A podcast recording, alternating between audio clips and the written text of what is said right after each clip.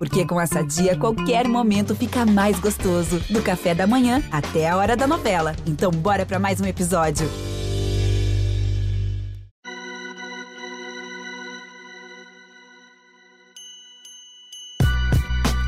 Dali, dali, fiel torcida, um abraço para você, torcedor corintiano, para você, torcedora corintiana, que está aqui mais uma vez acompanhando a live do Timão. Dessa vez, não vou nem falar que é para repercutir o um empate só contra o Cruzeiro, porque temos muita, mas muita coisa para falar nessa live. Acho que vai ficar até pouco, uma hora só, né, Arthur? Então estou aqui ao lado de Arthur Sandes, diretamente dos estúdios da TV Globo aqui em São Paulo. Eu sou João Pedro Brandão e teremos ao nosso lado também, não poderiam faltar, Marcelo Braga, outro setorista do Corinthians, e Careca Bertalha, a voz da fiel torcida aqui no GE. Então, quero agradecer já a companhia de todos vocês, meus parceiros aqui do GE, mas de todos que estão na audiência. O chat já estava aquecido antes mesmo de iniciarmos nossa transmissão, então tem tudo para ser uma grande live com muitos assuntos. Então, Arthurito, vamos começar de forma cronológica ali para tentar coordenar tudo da melhor forma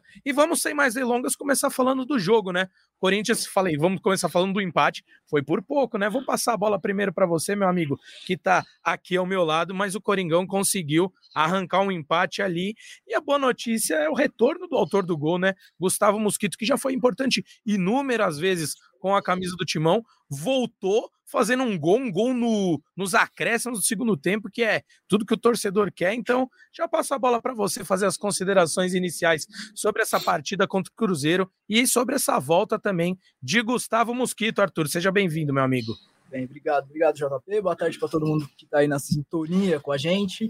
É, rapidinho, assim, é, Cruzeiro e Corinthians, uma atuação de novo, né? Mais uma atuação que não vai deixar saudades, né? O Corinthians faz alguns jogos que depois o torcedor talvez esqueça em uns 15 dias, assim, não tem nada muito fantástico, assim, na, na, nas atuações é, recentes do Corinthians. Lá no, no Mineirão, é, mais uma dessas, mas fica alguns bons sinais, né? Se a gente quiser ser otimista, e é, tem sido difícil para o torcedor do Corinthians ultimamente, mas é, tentando ser otimista, assim, a volta do Mosquito é uma história bem legal, né? Ele voltar a fazer gol logo no, no retorno, assim, estava 10 meses fora, é, ainda, ainda mais do jeito que foi, assim. É um passe do, do Romero, que é outro é, grande criticado, assim. É, um gol de cabeça, nos acréscimos, uma coisa improvável, muito improvável é, para o Mosquito e tal. E fica de bom o ponto, né, cara? Uma atuação, sinceramente, é mais uma atuação do Corinthians que fica abaixo. A gente vai falar um pouquinho mais sobre isso. Mas bons sinais, né? Lucas Veríssimo, Gabriel Muscardo, atuação muito boa, assim. É, o próprio Romero participou de um gol novamente, assim, e o Mosquito voltar de lesão. Eu contaria esses quatro jogadores é, se a gente conseguir enxergar bons sinais do Corinthians lá no Mineirão, para mim foram esses quatro, JP. É isso aí, já passo para nossa voz da torcida, né? Careca Bertalha, fazer suas considerações sobre a partida também. Careca, é, apesar de ter sido só um empate, acho que não tem nada mais saboroso para um torcedor do que um gol é, nos acréscimos, né? Com o time precisando e muito. Fala JP, fala Arthur, fala Marcelo Braga, fala Fiel, os engraçadinhos já zoando aqui no que eu demor, demorou porque eu tava penteando o cabelo, já tô vendo aqui nos comentários. É verdade. Mano, meu, meu cabelo já acorda penteado, cara. A melhor coisa que eu fiz na vida foi assumir a calvície, porque eu ganhei pelo menos 30, 40 minutos que eu tentava ficando, ficar escondendo. Agora já era, só passa a mão, tô pronto pro dia. Cara, acho que o que você falou, vou agora falando de coisa séria, né? Não falando da, do meu grande topete. Mas assim, cara, acho que quando tem um jogo desse que você empata aos 52, tudo vira é, secundário, assim. O Corinthians novamente fez um jogo como, como os titulares fazem, né? O Corinthians poupou a grande maioria dos seus titulares mas cometeu os mesmos erros, né? Teve dificuldade para ficar com a bola, principalmente no primeiro tempo.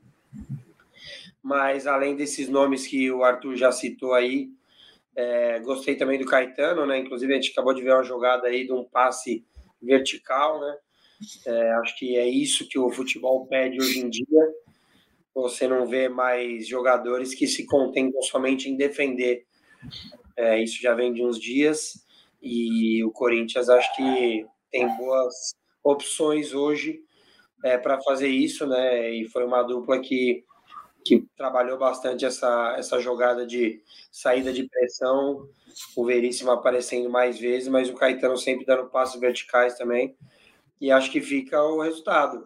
É, a atuação novamente ruim fora de casa, mas fica um bom resultado numa rodada que muita gente que está ali atrás venceu, né? Parece até que a rodada não foi boa para o Corinthians, mas porque ficou mais próximo da zona do rebaixamento, mas jogou fora de casa, né? Conseguiu um ponto importante e não podemos esquecer que o Corinthians tem um jogo a menos e volta para pelo brasileiro no domingo, no, no sábado, né? Contra o Goiás e precisa urgentemente vencer é, para sair de vez dessa situação e figura na primeira página da tabela. É isso aí. Braga, vou querer, claro, suas considerações ali sobre o jogo, mas o Careca me falou uma coisa que me deu um gancho aqui. É, nós, eu, ele e Arthur conversamos sobre a sequência de jogos do Corinthians, que estava invicto 11 jogos antes de enfrentar o São Paulo, e eu perguntei se eles achavam que essa sequência tinha mascarado um futebol não tão bom assim do Corinthians. E aí te pergunto, já passando isso, você acha que esse resultado aí, esse empate no finalzinho arrancado, que é legal para o torcedor, é, cria essa euforia, como eu até perguntei para Careca, mas acaba mascarando mais um desempenho fraco desse Corinthians? Seja bem-vindo, amigo. Fala, amigos, tudo bem? É, eu acho assim que a gente precisa avaliar é, de uma maneira mais fria. Assim. O Corinthians poupou jogadores importantes, é, vamos dizer, Murilo, Maicon, Renato, Yuri, jogadores que seriam titulares, é, pensando nesse jogo de terça-feira contra o Estudiantes. Então já era um time modificado, um time desentrosado, um time com um ataque muito jovem, né? Wesley, Felipe e Biro, jogadores que acabaram não jogando bem é, contra o Cruzeiro. Então é uma atuação, principalmente do primeiro tempo, muito ruim. É, o resultado mascara, mas ao mesmo tempo é um ponto conquistado fora de casa no Campeonato Brasileiro.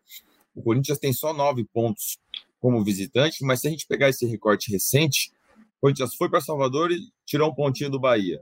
Primeiro ganhou do Atlético Mineiro, né? Que foi quando começou aquela série invicta. Ganhou do Atlético em Minas, tirou um pontinho do Bahia, Tirou um pontinho do Inter, obviamente perdeu dois, né? Porque estava vencendo até os, os instantes finais, mas tirou um pontinho do Inter e tirou um pontinho do Cruzeiro. Então, são quatro jogos em sequência aí fora de casa que o Corinthians não perde.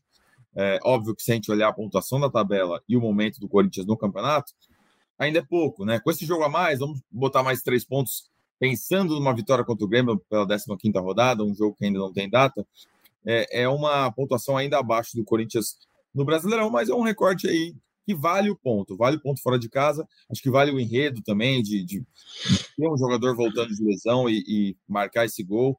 Todo, todo corintiano comemorou muito esse resultado, comemorou muito pelo time, pelo, pela forma como o Corinthians gosta de, de ser surpreendido assim pelo empate e acreditar até o final, e por ver um, um, mosquito voltando que a gente falava né, que ele seria um reforço no segundo semestre. Demorou um pouquinho, imaginava até que ele voltasse antes.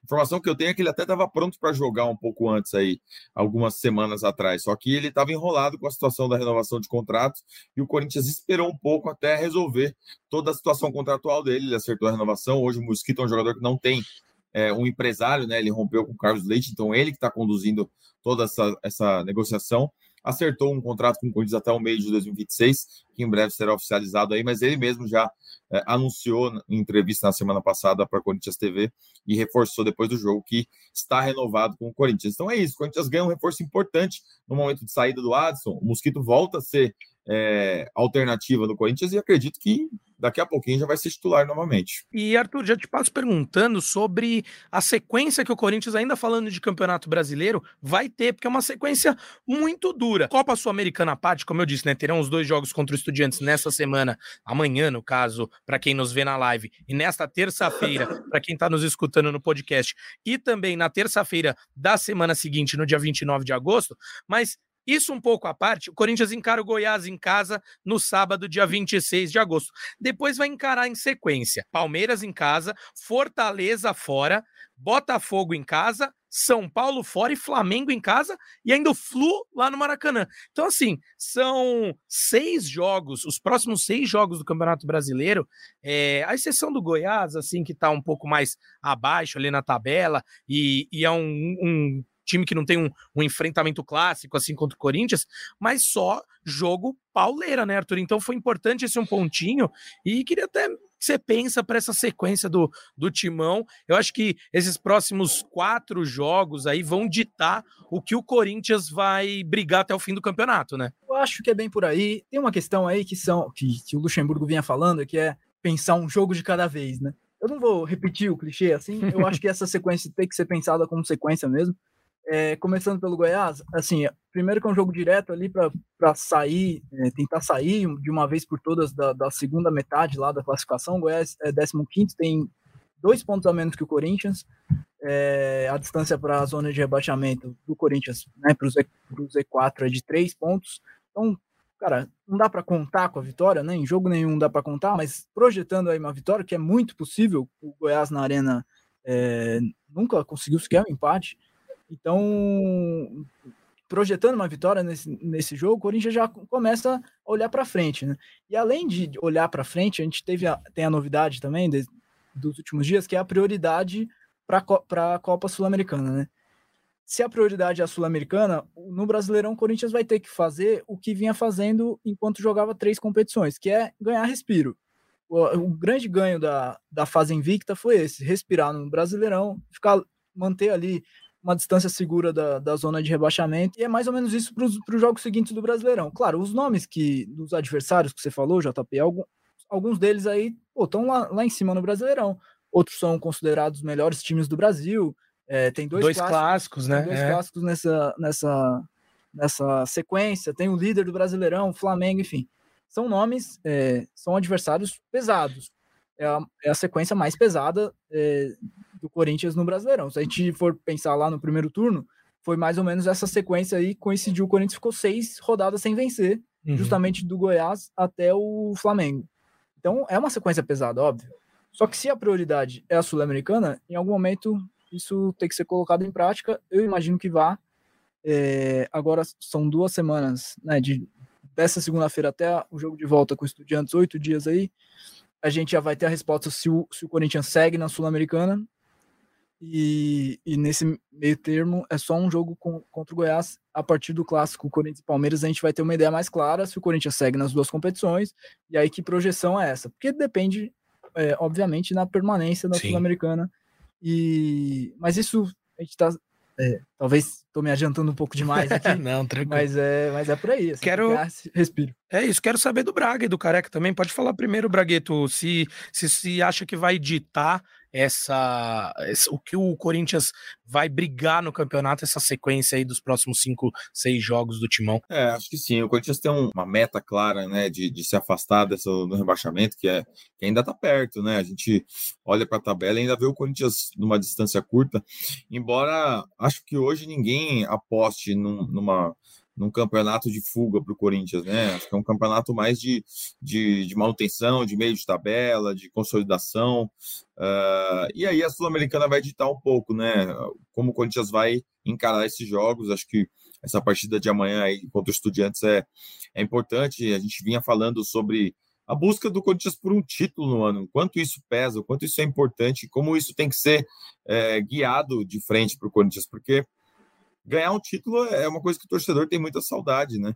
Desde 2019 do Paulistão, o Corinthians não, não tem uma conquista. A gente viu o Cássio falando sobre isso depois da eliminação da Copa do Brasil. Ele dizendo que quer ganhar um título, quer voltar a ser campeão pelo Corinthians. E acho que é, é esse campeonato tem que ser visto de uma forma é, com planejamento pelo Corinthians, assim. E aí é, é, é levar o Brasileirão, acho que fora. Quem, quem, sonha com título fora o Botafogo no Campeonato Brasileiro? O Palmeiras, talvez, o Flamengo. O resto é brigar por uma vaguinha de Libertadores, aí um G6. Isso dá para você ir levando ao longo do campeonato, né? Sem dúvida, sem dúvida. É, eu acho. E assim, o Arthur tocou num ponto crucial. Vai ditar ainda, né, careca? Estar na Sula ou não, vai ditar o que o Corinthians vai fazer no Brasileirão. Só que, se o Brasileirão era prioridade até uma rodada atrás, né? Então, não, não me antecipando, é, até uma rodada atrás ele ainda batia na tecla do Brasileirão ser prioridade. Também não é algo que vai dar para abrir mão 100%. Ah, o Corinthians está tranquilo, é, tem que olhar de um pouco lá para baixo, se afastar um pouco mais dessa zona do rebaixamento rebaixamento. Mas assim, careca, vai ditar o que acontecer nesse jogo, nesses dois jogos, nesse confronto contra os estudiantes, vai ditar. Mas eu queria que você falasse desse pitaquinho também, se essa sequência no Brasileirão é, dirá muito em que, em que nível da tabela o Coringão vai brigar aí. É, então, acho que assim, é, quando você estava em três competições, aí você precisava tomar cuidados maiores, né? Pô, duas competições, a gente já falou aqui várias vezes, né? Um elenco quarto ou quinto mais caro do Brasil, né? Se não tiver condições de jogar duas competições, tem muita coisa errada. Quer dizer, já tem muita coisa errada, a gente sabe disso. Mas acho que o Corinthians consegue. Um... Claro, é... acho que esse, essa, essa galera que foi poupada contra o Cruzeiro foi mais em cima do jogo contra o São Paulo, né? Por ter tido o jogo contra o São Paulo, mas acredito que vai jogar na terça-feira os principais. Aí no sábado contra o Goiás você deve tirar um, dois, no máximo três, mas manter essa sequência aí. É, acho que é importante você focar, é, tá nos dois, nos dois campeonatos, tem esses dois jogos agora que envolve uma viagem, né? Não é tão simples, né? não é Buenos Aires, mas depois passando já é um time brasileiro na semifinal e daí viagens mais curtas Corinthians tem que ir com o pé lá embaixo nas duas.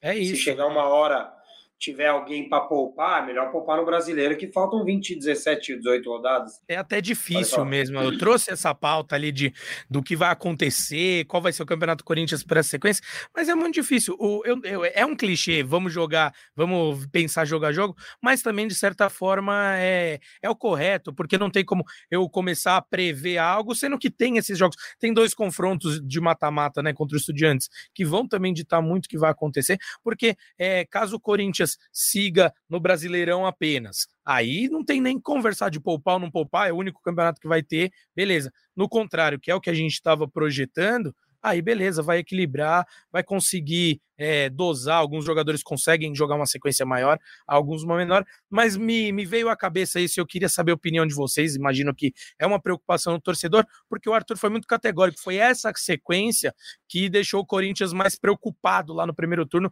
que fez o Corinthians começar o campeonato um tanto quanto é, preocupado com a parte de baixo da tabela. Claro, tinha todo um cenário de troca de diversos treinadores, é, borbulhando ali os bastidores do Corinthians, mas enfim, e até uma cornetada, que é a nossa primeira cornetada do chat, trazendo alguns comentários. O Bruno Henrique diz, né? O Corinthians de Luxemburgo já dura praticamente quatro meses e não tem cinco jogos bons.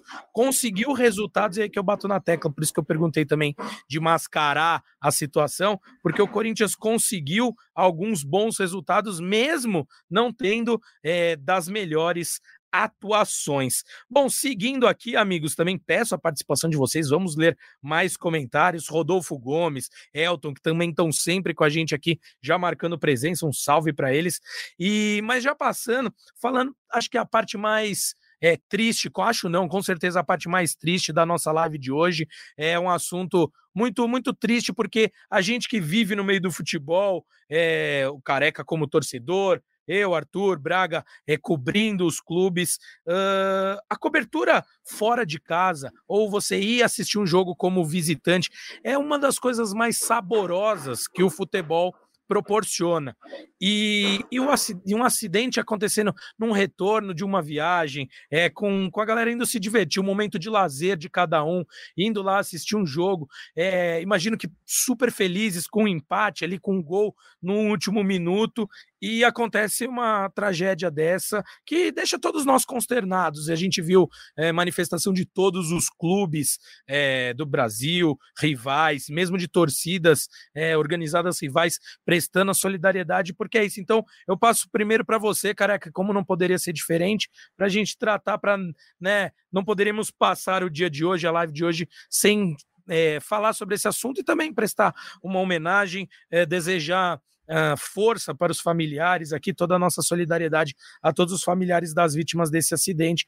É muito triste, né? A, as pessoas indo acompanhar seu time, sua paixão e acabam sofrendo um acidente desse, careca. Queria que você desse sua palavra aí como voz da torcida corintiana. Cara, é, é difícil falar disso aí, porque domingo acordei com essa notícia, né? Eu tava indo fazer um, um trabalho, né? No, levar no aeroporto de Guarulhos, e daí acordei com essa notícia.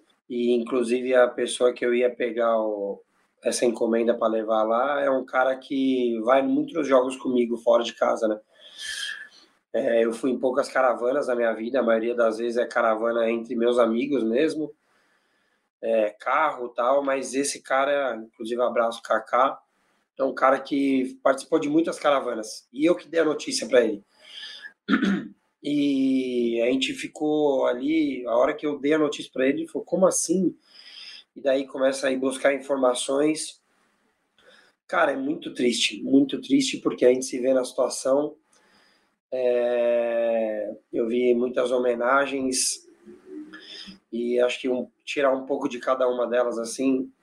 Muita gente da sociedade olha o torcedor, esse cara que vai em jogos fora, tal, fala, pô, mas esse cara não trabalha, esse cara vive do quê? Esse cara é louco, tal. E cada um com a sua loucura, né, cara? Cada um com a sua loucura. O cara que vai entra num ônibus que acho que de 90%, 90 das pessoas vão querer saber a procedência do ônibus. Ele quer ir ver o time dele do coração, é, quer voltar com, com a sua família e é difícil, cara, difícil falar. Eu, concordo com você, cara, que é um tema difícil, a gente não poderia deixar de abordar, mas fica aqui o registro. Convido o Braga e o Arthur também a falarem aí é, sobre o assunto que, que a gente, quando a gente que cobre esporte não gosta né, de ter que falar sobre isso, mas é necessário, né, amigos? É importante a gente deixar nossa solidariedade aí a, a, aos familiares, aos torcedores. É, queria destacar que, que é uma coisa que atinge todo mundo, né, do, do mundo do futebol, assim, a gente viu manifestações de vários clubes dos rivais, do São Paulo, do Palmeiras, enfim, é, que ninguém quer estar nesse lugar, né, ninguém, ninguém quer ver o seu torcedor sair de casa para apoiar a equipe e, e, passar por isso. E destaco também o fato do, do Corinthians ter é, custeado tudo aí, todas as despesas, né, é, o funeral que está sendo feito de forma coletiva em Pindamonhangaba entre hoje e amanhã, é, os custeios de, de, dos torcedores que estavam foram hospitalizados, estão recebendo alta, estão voltando para suas cidades no Vale do Paraíba. O Corinthians fechou uma van lá para fazer esse, essa viagem para eles. Então, é, legal a atenção que o Corinthians está dando para esse caso. É, a gente acredita que, que amanhã também no jogo deve ocorrer alguma homenagem a esses torcedores. E, enfim, um, um abraço aí para todo mundo que, que acompanha e que está é, consternado com essa situação, com essa notícia, porque ela realmente atinge de uma forma muito negativa, né? É, vamos fazer coro, assim, acho que de, deixar homenagem, né, deixar um, um abraço, assim, é, realmente é uma notícia muito dura, né, como você falou, JP, acompanhar um jogo fora de casa é uma experiência fantástica, assim, independente é, do time que a pessoa torce, assim, é, é muito diferente, né, e, e, bom, é isso, então tem uma coisa que, que acho que dói um pouco em todos nós, obviamente, é, especialmente na, nas pessoas próximas, é, famílias e amigos dessas vítimas. É, só complementando também, é, o, o, sepultamento é amanhã de manhã, lá em Pindamonhangaba, né, que fica aqui no, no, interior de São Paulo.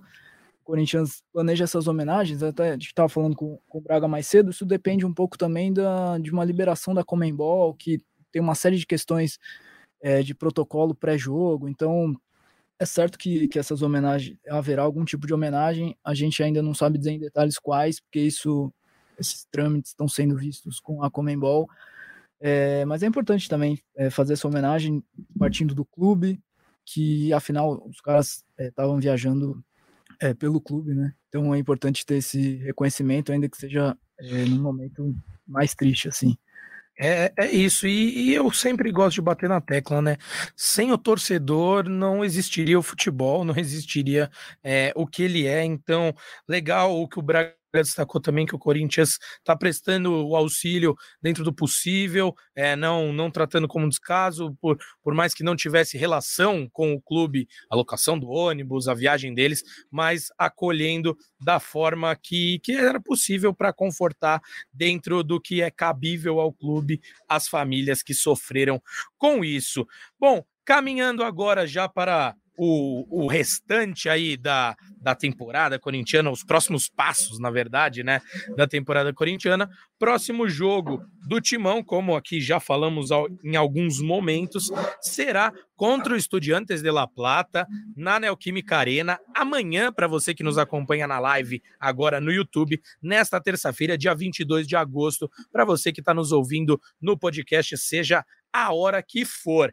E, cara, é um jogo da vida do Corinthians agora. É, a gente até falou isso quando foi enfrentar o São Paulo, era o jogo mais importante da temporada e eu até brinquei, cara, vão ter vários outros jogos mais importantes em determinado momento, mas nessa agora pelo por tudo que aconteceu, agora o Luxemburgo, como vocês bem destacaram, me corrigiram inclusive, assumiu de vez, né, que é o carro-chefe do Corinthians agora, que é a prioridade do timão, a Copa Sul-Americana, uh, vai enfrentar um time duro, né, Marcelo Braga? Vai enfrentar um time que fez um bom campeonato, um torneio apertura lá, o primeiro turno do Campeonato Argentino ficou entre os quatro primeiros, entre os cinco primeiros colocados, é, fez uma baita de umas oitavas de final contra o Goiás, ganhando de goleada lá em La Plata e ganhando muito bem aqui também no Brasil. Então, acho que a expectativa é para um jogo duríssimo, né, Braga? É, jogo duro, jogo contra time argentino dentro de casa, né?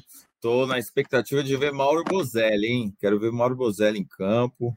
É, eu sei que tem sempre essa coisa de lei do ex, coisa e tal, mas quero ver o Bozelli, como é que ele vai ser recepcionado. Acho que a torcida não tem muito, muito carinho por ele, ainda mais, depois que, ainda mais depois que ele entrou na justiça, né? Por mais que não, não estamos crucificando o jogador, até porque Sim. quem trabalha precisa receber, né? Mas fica, ficou uma imagenzinha ali, da, uma rusguinha ali com a Fiel. Acho que ele não vai ser muito, muito bem recebido não na Neoquímica Arena, mas estou é, ansioso para ver aí é, a volta do Bozelli e, e, acho que vai ser um, um jogo complicado, quando a gente precisa fazer uma vantagem é, boa nesse, nesse primeiro jogo, porque depois a decisão na Argentina vai ser complicada. Careca, já aproveita que você lembra? ia falar do Bozelli e já fala dele do jogo, meu amigo. É, ninguém nem lembra do Bozelli, ninguém vai, vai ver ele ali e tal, mas ninguém vai vaiar ou aplaudir o Bozelli aqui, dar uma importância maior.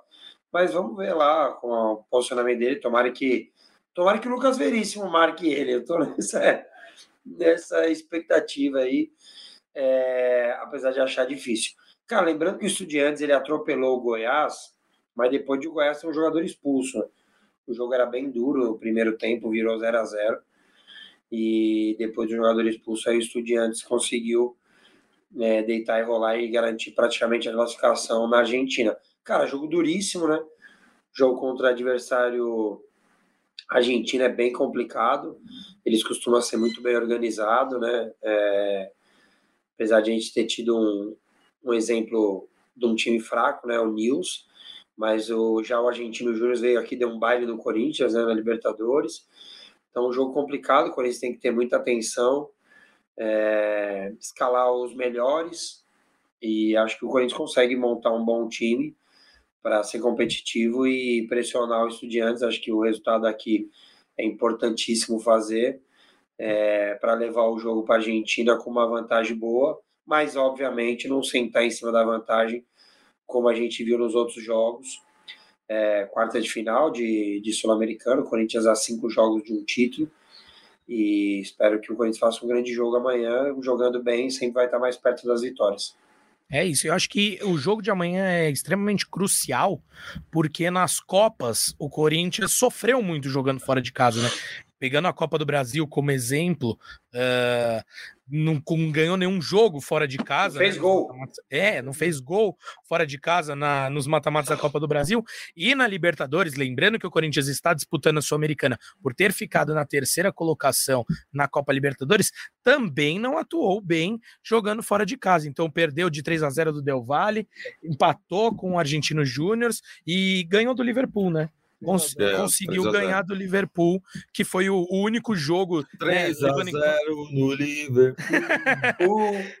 levando em consideração os jogos de Copa, né, neste, neste ano. Mas passo para você, Arthurito, dando até um spoilerzinho aí do que vem por aí no GE. Vamos entrar em minúcias maiores, né? Vai ter uma matériazinha para você, torcedor corintiano, para você, torcedor corintiana, conhecer um pouco melhor o Estudiantes, mas deixo as palavras com Arthur Santos, que pode falar um pouco melhor. E só para completando uma informação que eu tinha dado, o Estudiantes ficou em quinto no, na chamada primeira fase do Campeonato Argentino, ficou atrás de River Plate, que foi o campeão, Tajeres de Córdoba, San Lorenzo de Almagro e Lanús. Pode falar, Turito.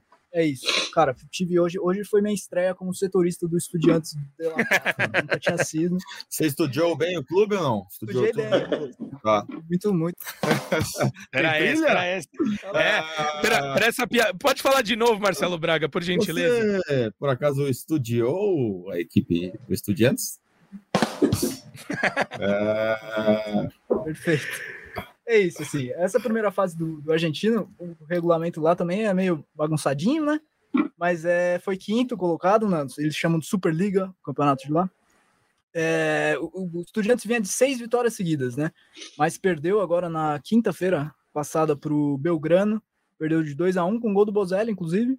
É, então teve essa sequência aqui de vitórias que terminou, mas o técnico dos caras, o Eduardo Domingues, é, falou que, cara, tava pensando muito mais na terça-feira no Corinthians do que nesse jogo aqui. Então, os caras meio que guardaram tudo para esse jogo da Sul-Americana mesmo. É, o Bozelli fez gol, como eu falei. O Bozelli já tá com 36 anos, que ele teve essa ação contra o Corinthians recentemente aí. Costuma ser titular lá do Estudiantes. É, voltou de lesão nesse último jogo ele tem boa chance de ser titular de novo na, na Neoquímica Arena. O Estudiantes tem é, três, quatro centroavantes, mas ele, ele era o titular até sair de lesão. É, e imaginando-se que fez um gol já no, no retorno, né? Que ele, ele possa ser titular de novo é, na Arena nessa terça-feira. Cara, mas eu quero, queria chamar a atenção para o camisa 10 dos Estudiantes, o Benjamin Rollheiser. Nome assim, europeu, mas é argentino mesmo. O cara tem 23 anos, nos últimos 30 dias fez seis gols e foi o cara que acabou com o Goiás, né? Ele fez é, três, dois na ida, um na volta contra o Goiás. O último gol, o gol que fechou o agregado de 5 a 0 ele puxa para a esquerda. É um golaço, sim. Você tá aí de bobeira? YouTube, vai dar uma buscada no, no gol do, do Hoheiser contra o Goiás. Depois da live. Né? É, não, depois da live. Mas quem tá no podcast tem a segunda tela, Braga. Hoje em dia, ah, tá, tá tudo bem. Tá tudo bem, continua com a gente aí, hein? Não, sim, pô. E, enfim, golaço no ângulo tal. O cara joga muito, habilidoso, canhotinho. Ele, aquele meio argentino que a gente, a gente tem como estereótipo, esse cara, assim. Agora, vale, tem... vale o destaque, né, Arthur, que o campeonato argentino, ele é, ele é muito formado por muitos jovens talentos. Então, assim, a, a grande parte da, da referência técnica da maioria dos times tá nesses jovens na casa dos 20 até os 23 anos, mais ou menos, são as referências técnicas, principalmente ele jogando como meias de enganche, como eles gostam de chamar, e de beiradas ali, e também aí de outros jogadores mais experientes que voltaram, retornaram à Argentina, e aí um meio ali, a galera da, de uma idade entre uns 25, 30, que é aquela estilão mais clássico argentino, mais garra, mais pegada, mas a referência técnica costuma ficar com esses jogadores mais jovens ou com alguns experientes que voltaram, pegando um exemplo mais clássico aí do Cavani que voltou, voltou não, né, mas uhum. foi ao Boca Juniors já numa fase final de carreira, mas é bom você ter destacado isso porque concordo que ele é o nome para ficar mais de olho desses estudiantes. E tem uma coisa desse camisa 10 que ele, ele pode jogar pela direita ou pode jogar pelo meio, né? Se for pela direita ele vai bater no Fábio Santos. Ele é um cara que traz para dentro e bate bem de canhota. E tem um desse, desse veterano, que você estava falando, dos veteranos do futebol argentino, um deles voltou para o Estudiantes, é o Federico Fernandes, mas é zagueiro, deve começar no banco. É, tem, um, tem um caminho para o Corinthians, não é só de más notícias, não, que eu estou trazendo. tem um caminho é, para o Corinthians que é pelo lado direito do ataque do Corinthians. O, o Estudiantes vem sem o lateral esquerdo titular, que está suspenso, e o reserva está machucado, ou né, os dois, então é só, só a terceira opção que vai que começa como titular aqui no Brasil. Essa terceira opção, que é o Mancuso, Eros Mancuso, não é aquele Mancuso, é outro.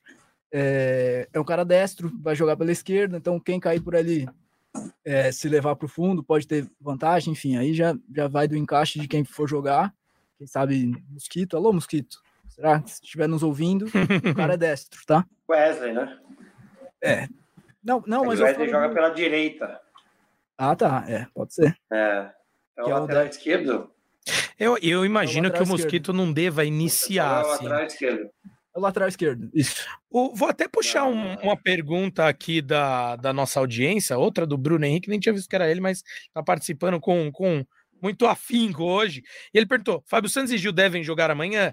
Aí ele deu uma cornetada que eu vou me poupar aqui, né? Falou que prefere o Bidu e o Veríssimo. Mas quero saber se vocês, Arthur Sandes e Marcelo Braga, setoristas do Corinthians, têm informações aí já de escalação, uma ideia, pelo menos, de qual deve ser o 11 do Coringão?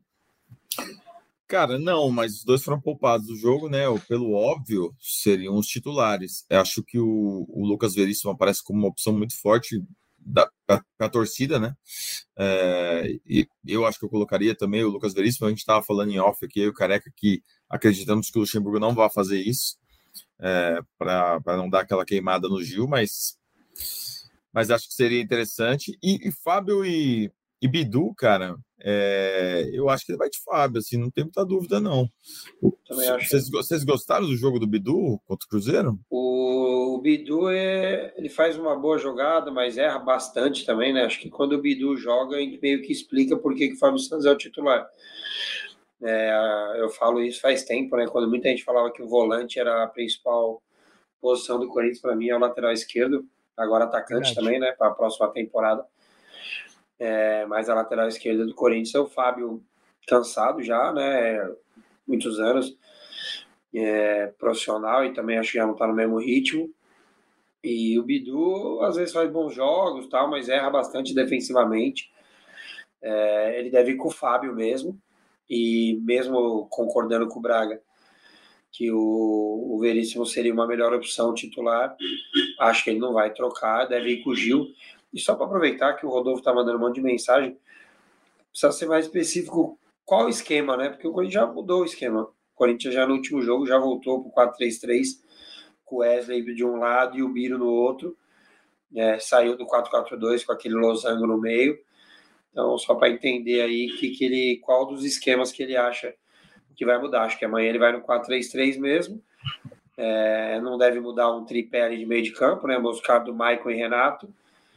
A dúvida é. Na verdade, acho que não tem nem dúvida dessa do Gil e do Veríssimo, deve jogar o Gil.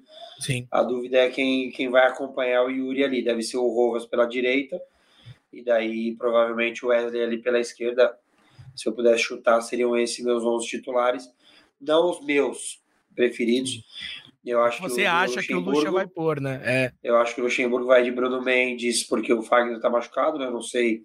Aí o Arthur e o Braga podem Tá eh, fora, ver se tá ele fora. tem essa noite, tá fora mesmo do jogo. Então, Tá. Bruno Mendes, Gil, eu iria de Veríssimo, Murilo e Fábio, eh, Moscardo, Maicon e Renato, Wesley, Rojas e Yuri. Acho que esse deve ser o time do Corinthians que vai jogar. É, também É, acho. Eu também. E deixa só mais uma provocaçãozinha para vocês que, assim, no caso entre a escolha de Wesley, Mosquito, é, Rojas, existe uma possibilidade de variação, de entrar no segundo tempo. Zagueiro eu acho mais difícil, né? Difícil ele começar com o Gil e de repente no intervalo ou no segundo tempo tirá-lo para colocar o Veríssimo. Acho que isso é, é assim, não vou falar que impossível, porque né, no futebol tudo é possível, mas assim, é, é difícil que isso aconteça, né, Arthur? A gente já viu algumas vezes o Corinthians, é, o Luxemburgo botar um zagueiro a mais para virar uma linha de cinco. No caso de estar ganhando É, até. Mas trocar um pelo outro é, realmente é muito Uhum. difícil, até porque a zaga tem uma questão ali de entrosamento, de encaixe com, com o centroavante, que você trocar um zagueiro no meio do jogo, você, você às vezes põe em xeque essa, Sem esse dúvida. entendimento dos Sem próprios dúvida. caras em campo. Eu tô com amigos, acho que vem E- Gil, vai Braga. Não, e como ele, ele vai com Bruno, é, Gil e, e Caetano, se ele fosse mudar o esquema, botaria o Maná, por exemplo, é, ele só mudaria a- linha, né? Não tiraria o, o, o zagueiro, acho que não botaria um outro zagueiro para mudar o esquema. Aí, só fazer um parêntese, eh, nesse último jogo estava Rafael Ramos e Léo Maná no banco, ele botou o Maná no segundo tempo. Rafael Ramos não joga de jeito nenhum mesmo, né? Quando acaba o contrato do Rafael Ramos? Eu não aguento mais o Rafael Ramos. Deixa eu ver. mesmo sem ele jogar. O cara é um touro de Eu forte, acho que é meio do ano que vem, cara. Ele deve abrir alguma empresa aqui de crossfit Cara, é impressionante. Ele só se machuca, mano. É só se machuca. Enquanto o Braga veio aí, o, o Rafael Ramos tem três jogos com o Luxemburgo, tá? Os três como titular e foi substituído em todos. Todos os três. E aí, de novo, vale destaque. Machucado. É, eu, eu ia falar exatamente isso, careca. Então, é, fica, fica difícil o jogador ter uma sequência maior diante desse cenário, né? Mas, mas e vamos assim, acho que mesmo uh, se ele tivesse 100%, hum, tecnicamente, enfim, todos os aspectos que você leva em consideração para escalar um jogador, ele não tem demonstrado é, nenhum deles, em nenhum deles que deveria entrar como titular, né? O, o Bruno também está concordando com você. Vou até ler um, alguns outros comentários. O Guilherme Henrique até falou, careca, poxa, o, talvez o Luxemburgo não queira queimar o Gil. E o Guilherme aqui falou, pô, o Gil tá queimado faz tempo com a torcida. Então, né, enfim, eu, mas eu entendo. Eu quero... dentro, do, dentro do elenco também, né? Enfim, pode falar, careca. Só jogar, só jogar. É, 30 de junho, tá? O contrato de 2024. Mas... Boa, boa. Mas um seis meses. Um aninho praticamente, né? É. Então, cara, esse negócio do Gil é uma situação assim. O Gil não é mais o Gil. Óbvio que não é mais o Gil. Mas eu acho também uma pegação de pé é meio exagerada, assim. É... Cara, o Gil, já falei isso, né, quando teve a, a situação lá do, daquele aquele babaca lá no hotel. É... O cara tá mal, o cara não ser mais o Gil de seleção brasileira, campeão brasileiro. Isso é, é, do tempo, né? O cara não dá para o cara jogar sempre. E o futebol mudou, né? A gente já falou aqui. E o zagueiro hoje em dia é construtor, né? Não é característica do Gil. Eu fui esse dia assistir um jogo do Sub-17 do Corinthians, os dois zagueiros jogam. E esse é o futebol, cara. Então, assim, confundir isso com é, roubar o clube, vadiagem, essas são coisas totalmente diferentes, assim. É, o Veríssimo hoje está pedindo passagem, né? Um jogo já pediu passagem, é, porque também é um jogador de seleção brasileira, é, Europa tal. É, acho que automaticamente ele vai acabar ganhando a vaga é, do Gil. Mas não acho também, ah, tira o Gil e pronto, o Gil não presta mais para nada. Cara, acho que também é final, no final da temporada espera-se que o Corinthians não renove novamente por amizades, né? Uhum. É, por, por agradecimento. Acho que faz parte você dar a mão, agradecer pelos serviços prestados e cada um seguir sua vida. Mas hoje ele é jogador do Corinthians e às vezes eu vejo as pessoas tratando ele como se ele fosse o Zelão. E não é isso, cara.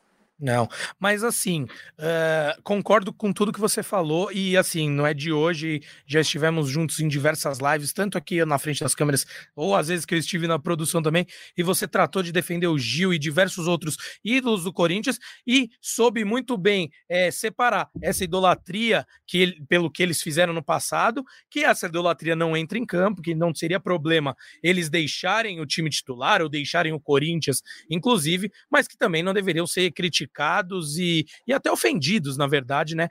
Como foram. Mas fica aí, já que a gente trouxe isso à baila, vou passar para o Braga e para o Arthur com um questionamento. Já que eu também acho que mais hora menos hora o Lucas Veríssimo vai assumir essa titularidade no lugar do Gil, é, será que não, esse, ah, talvez um pouco dessa vaidade ou essa preocupação do Luxemburgo não deveria ser deixada de lado tendo em vista que esse é um dos jogos mais importantes do ano, jogando em casa contra os estudiantes, é, e conversar com o Gil ali numa boa, enfim. Eu acho que não é desrespeito nenhum o jogador ser colocado no banco de reservas porque o outro está pedindo passagem. Vocês acham que é, talvez por, por essa preocupação não colocar o Veríssimo já de cara não seria um prejuízo técnico para o Corinthians diante de um dos jogos mais importantes, esse contra os estudiantes na Neoquímica Arena? Cara, tem um detalhe veríssimo que é também o cuidado é, dele voltar a jogar com frequência, né? A gente tem falado nisso nas últimas semanas, ele até demorou talvez um pouco mais para estrear do que o torcedor gostaria, porque é isso, assim, o clube tem um cuidado é, maior, que ele era um cara que estava cinco meses sem jogar, um, jogava 90 minutos desde janeiro, ele jogou agora 90 minutos com o Cruzeiro. Acho até que é, essa entrada ou não dele no time, vou repetir, tô com vocês, o Gil é, vai ser titular, mas também passa por, se precisar de uma justificativa que não seja essa, é também as condições físicas do cara. Verdade. Muito bem destacado, Tem que ter esse cuidado. É isso. É, acho até que, que, é, que poderia ter jogado menos, né? Nesse último jogo aí contra o Cruzeiro, poderia ter jogado uns minutos Falando menos disso. ali, saindo do segundo tempo. É, ele tirou o Bruno Mendes para botar o Léo, ele poderia ter botado o Bruno na zaga, tirado o Lucas. É, Correu um risco ali, né? De, de dele estourar alguma coisa, mas enfim, deu tudo certo. O Lucas jogou muito bem os 90 minutos e, e, e tá bem fisicamente. Agora a gente precisa saber como é que vai ser a recuperação. De repente, ali o departamento físico tem realmente um, um projeto para ele. Ó, você jogou, vai descansar, é, uma projeção de jogo, né? Então, pode ser, pode ser que a parte física realmente breque aí a, a sequência do, do, do Lucas Veríssimo como titular. Mas, cara, baita reforço do Corinthians, hein? Estando Sim. bem mesmo, jogou demais. Na saída de bola, foi o jogador que mais é, acertou passes no, no jogo, acertou mais de 70 passes na partida. Então, cara que, que vai agregar muito pro Corinthians. É, tem essa parte construtora que o Careca destacou, que, que é necessário aí para os zagueiros atualmente. Caminhando aqui, só para concluir, né? Eu acho que desde, desde a do anúncio da contratação do Veríssimo, a gente sempre destacou isso, né, Careca? Que a preocupação, mais do que com o futebol dele, que a gente sabe qual que é, era com essa questão física. Mas passando para o próximo assunto, amigos, é mais uma despedida no timão, né? Mais um jogador que viaja para a Europa para assinar contrato e deixar o timão, mais um jovem jogador. Enfim, Adson vai para, o, para a França de uma vez Nantes. agora, né? Nantes, exatamente. Vai ser companheiro do Marquinhos, que joga, jogou no São Paulo, que está emprestado pelo Arsenal lá. Então, é, será até um concorrente, talvez, de posição, os dois canhotos, os dois beirada, dois jovens jogadores. Mas, enfim, mais uma venda no timão, né, Arthur? É isso. O Braga depois, daqui a pouquinho vai falar direitinho sobre os valores e, e a venda e tudo mais. Queria só é, dizer um negócio assim, pessoalmente eu é, gosto do Adson, assim, cara. Sei que ele tem, tem as limitações claras, assim, todo mundo repete, né? Pô, só joga com uma perna só. É sempre a mesma história, mas eu, eu gosto dele, cara. Eu que ele- sou fã também. É, eu acho que ele joga bem. E ele tem uma história legal, né? Que ele, ele tinha um problema de crescimento na infância, é, precisou tomar injeção de hormônio, é, alimentação suplementar, aquela coisa para a criança crescer é, mais. E, pô, vai embora com mais de 100 jogos pelo clube, é, decidiu um clássico. Pô, vai ser pai agora, já, salvo engano, a, a esposa dele tá, tá grávida. Então é uma história bacana. Acho que também tinha batido um pouco no teto no Corinthians. Não sei se, se teria uma evolução tão clara assim no, se ele continuasse. É, talvez para ele, pensando pessoalmente, assim, ele sai na hora certa. É, mas quero ouvir o Braga aí sobre valores. Achou, achou boa a venda aí, Braga? Ou foi ruim? Que tem essa discussão nas redes agora. É, não achei ruim, não. É é uma venda de 5 milhões de euros por 50%, né? E você, e o Corinthians segura 20%, pensando numa valorização futura, numa revenda e tal. É, eu, eu tô com você, assim, eu acho que o Adson poderia ser mais, sabe? É um cara que, que, que ele é muito bom no duelo, muito bom no drible, mas que ali ainda peca muito na conclusão. E, e foi ficando, não foi ficando para trás, mas a gente esperava mais, né? Esperava que ele fosse eh, sendo tendo um protagonismo, que ele tivesse um protagonismo maior dentro desse time. E é algo que não aconteceu. Não sei se o Corinthians conseguiria mais dinheiro com ele, assim. Acho que nesse momento da temporada ele seria importante, tá? Entraria em alguns jogos, seria titular em, em vários deles. É, se o Corinthians pudesse manter esse jogador até o, o fim do ano, é, seria positivo para a temporada, assim. Mas é, enfim, vender na hora, a janela tá aberta, é, tinha que ser, tinha que ser entregue agora, já viajou. E, e também se ficasse, de repente, o Lucha não ia usar também, né? Como ele faz com o Pedro. É, então, assim, acho que bateu no teto mesmo, é, dentro do Corinthians. Não sei se o Corinthians conseguiria mais grana. E aí, é, o Duílio tá nesse, nesse projeto de sanar contas aí, de. de é, ele já deixou meio claro, né, que, que é, ele não está nessa temporada para brigar por títulos. O Duílio, a gestão. A gestão não é, é. O objetivo da gestão não é fazer do Corinthians um time campeão, é, é, é sanar dívidas, é zerar pendências e tal. Então, dentro desse projeto, eu acredito que até outros jogadores possam sair também até o fim da janela. Falta uma semaninha aí para as principais janelas da Europa fecharem. Depois ainda segue alguma coisa aberta. Não sei não se o Corinthians não vai seguir fazendo negociações já que, que, o objetivo da gestão é esse. Eu acho que as críticas que vieram não são nem só em relação à venda do Watson, mas uma venda em sequência de diversos jovens. É, então é nessa que eu passo para você, careca. Você acha que talvez a fúria de parte da torcida seja em relação a isso, que é alguma coisa acumulada, essa, essa insatisfação da torcida, não é só pela venda do Watson e pelos valores que o Braga muito bem trouxe aqui, mas é por essa venda seguida de diversos talentos do terrão? Cara, acho que é assim. Primeiro, entendo o que o Braga fala, mas se é também passar na dívida, também não tá dando muito certo, né? A gestão do Duílio, né? Que abaixa mil reais por futebol, 20 mil reais, sei lá, 100 mil reais, não significa muita coisa. E daí, se você não paga como não estavam pagando o Júnior Moraes, daí é mais fácil sanar a dívida. Você fala, não está pagando mesmo, deixa para o próximo e nem título ganha. É, acho que, mas é isso, é isso que o JP disse. É a sequência, não é o nome Adson. É você colocar na ponta do lápis e um jogador de times é, do mesmo patamar de Corinthians, né? Tamanho, camisa, mas não é, gestão vende um jogador só pelo preço de 4, 5, 6, 7 jogadores do Corinthians da base. E daí você põe isso na ponta do lápis e fala: caramba, o que está acontecendo? A venda em si do Watson, tirando isso que o Braga bem disse, momento da temporada, a venda financeira acho que é aceitável, cara. É um moleque de 23 anos que a gente taxa como jovem, mas a Europa já não vê mais como jovem. Verdade.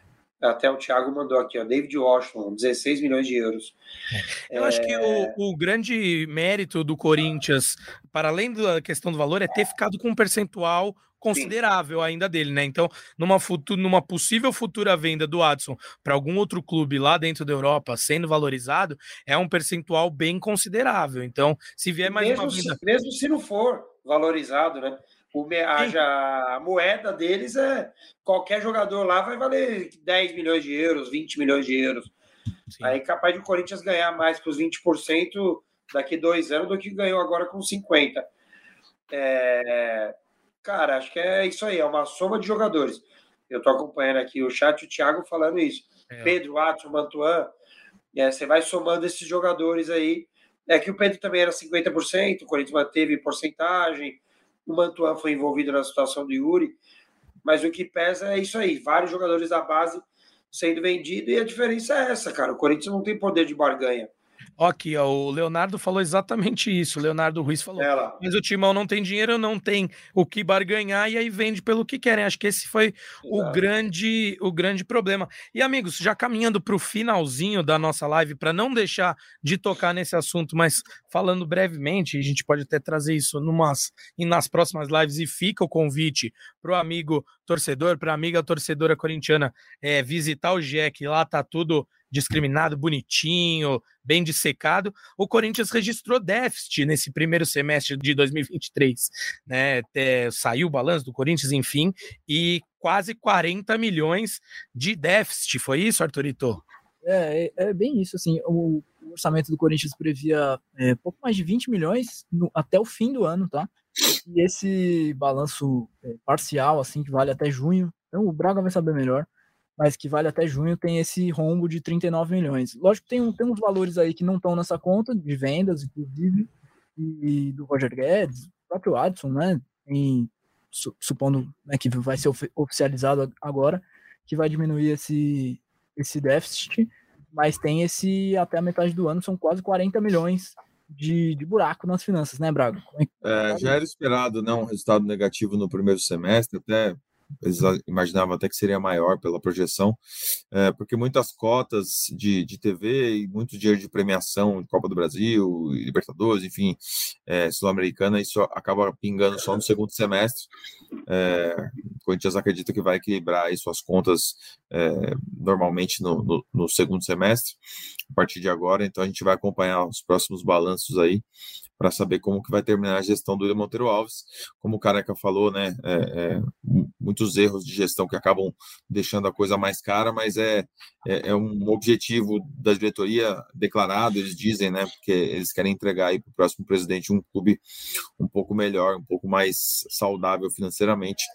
Lembrando que temos eleições em novembro, vocês vão acompanhar tudo aqui no GE, vamos marcar entrevistas com os candidatos e tudo mais, então a gente já deixa esse, esse convite aí para você acompanhar a nossa cobertura nos próximos meses. É, só é bom, um... Braguetão, só uma coisa para para não perder esse gancho que você falou, é bom você ter destacado isso, que existem muitas é, previsões de entradas maiores para o segundo semestre do que o primeiro. Então, claro que é para ligar o alerta, mas também para não ligar o desespero total, assim. Então, é, foi bom que a gente trouxe muito bem pontuadinho isso para o torcedor corintiano, para a torcedora corintiana que nos acompanha. E só um finalzinho disso aqui que a gente estava falando: o Márcio Lima fala: o Corinthians vende muito mal seus jogadores. Isso entra muito na conta, né? Enfim, mas complete aí seu raciocínio, meu amigo, com a informação que o senhor traria. Não, só vou mudar o, o, tema aqui antes da gente encerrar. É, o time feminino do Corinthians volta a jogar hoje, né? Depois de um tempão aí, joga Corinthians e Pinda é, pela nona rodada do Campeonato Paulista, 7 e meia. A gente é, ficou um tempo aí sem falar das Brabas, porque por conta da, da Copa do Mundo Feminina, né, não estava rolando o campeonato, então elas voltam a jogar. Fizeram um amistoso com o Atlético Mineiro recentemente, venceram e o time feminino volta a atuar. É, a gente sempre brinca, né, que o time feminino tem dado mais alegrias que o time É, eu ia puxar então... pro Careca pra, por, esse, por esse gancho aí. É o que dá gosto no Corinthians ultimamente, né, Careca? Ah, as meninas é título todo ano, né? A gente já teve também o prazer de receber aqui o Arthur, né? É, e o Iglesias também, o auxiliar. Pô, os caras deram uma aula aqui e lá a gestão acontece mais correta, né? E daí os resultados em campo são, acabam acontecendo naturalmente e as Brabas merecem, merecem todo o apoio, tanto do, do clube ali, né, da gestão, é, quanto da parte do torcedor que precisa apoiar as meninas, assim. É isso, né, Arthur? Acho que. E a gente sempre bate na tecla, não porque a gente é chato, porque a gente acha, mas quando você é, estrutura bem a questão, é, várias questões extra-campo, mas tem um planejamento dentro de campo, uma forma de jogar. Quantos anos o Arthur Elias já não está à frente da equipe? E os resultados naturalmente vão vir diante de uma organização maior como essa. Agora, pegando o time masculino como exemplo, você troca de técnico, é, quatro vezes numa mesma temporada. É uma bagunça, sai jogador, entra jogador. É natural que, que isso se reflita dentro de campo, né, Arthurito? Suas considerações finais aí, meu amigo, para nos despedirmos da nossa audiência querida. Só um número rápido, assim. O feminino do Corinthians fez 28 jogos essa temporada, tropeçou quatro vezes, tá? Todos os outros jogos. Uh, crise! Quatro tropeços. Não, brincadeira. Só, só pegar um gancho aqui, o, Leonardo Ruiz está acompanhando a gente na live mandou: o Arthur Elias poderia dar certo no masculino. Acho que agora o foco do Arthur Elias, o torcedor do Corinthians vai ficar chateado, mas tem que ser a seleção brasileira, né? Depois dessa campanha da Pia, o Arthur Elias segue principal candidato para assumir a seleção brasileira feminina e acho que é o caminho dele. É, poderia ter feito uma transição para o masculino aí nos últimos meses, teve propostas de, de outras equipes e, e, seguiu nesse projeto feminino. Acho que a carreira dele é, foi construída no feminino e, e ele merece estar à frente de uma seleção brasileira no próximo ciclo. É isso. De acordo, Marcelo Braga, acrescentar, Turito. Então, já vou infelizmente, me despedir dos nossos amigos aqui que acompanharam fielmente até este último minuto de live. Agradecer a companhia do Arthur aqui hoje, diretamente dos estúdios da TV Globo. É sempre um prazer fazer aqui. Fica o convite para o senhor Marcelo Braga para vir também fazer nos todos nós aqui no estúdio. Mas passo para Careca Bertalha dar seu recado final antes da despedida. Estou, estou me convidando também para ir Opa, é, aí sim, hein? Só marcar e eu vou. E sempre me mandam para mandar um salve. Hoje não mandaram, quer dizer, até mandam. Mas hoje meu salve vai para Hamilton Rogério dos Santos, André Nicolas Francisco, Alan Aguiar, Rodrigo Lacerda de Barros, Vanderlei Rosielton, Henrique Simão, Renan Wellington Barbosa, José Antônio da Silva. Esses são os torcedores que infelizmente perderam a vida no acidente Então, esse programa foi dedicado a eles é, e aos familiares, que Deus conforte o coração. E até nesse momento, assim, o Vessone falou, nosso companheiro do meu timão, é, depois de uma derrota doloridíssima na quarta-feira, esses caras foram para Minas Gerais acompanhar o time do coração. Pelo Corinthians, com muito amor até o fim, que seja assim. E eles com certeza partiram, mas partiram depois de um dia feliz, um gol 52, 53 minutos e fazendo o que eles mais gostavam. Então, esse programa é dedicado a eles. Um abraço aos familiares. É isso, careca. Não poderia. Até me arrepiei aqui com o que você falou. É, não poderia terminar de melhor forma o programa de hoje, esse, esse podcast para você que nos ouve, você que nos acompanhou aqui até o finzinho desta live. Então fica o agradecimento e nem vou me esticar muito, porque o que o Careca falou é bonito demais. E sigamos assim, né? Que as torcidas sigam enchendo os estádios. A gente vê um movimento no Brasil de os estádios cada vez mais cheios, e é isso que move o futebol. No mais, um grande obrigado ao Arthur, ao Careca, ao Marcelo Braga e não poderia deixar de agradecer também a Luzi Alves que esteve na produção dessa live e tornou tudo isso possível. Um grande abraço, torcida corintiana. Tchau, tchau. chegando o Romarinho!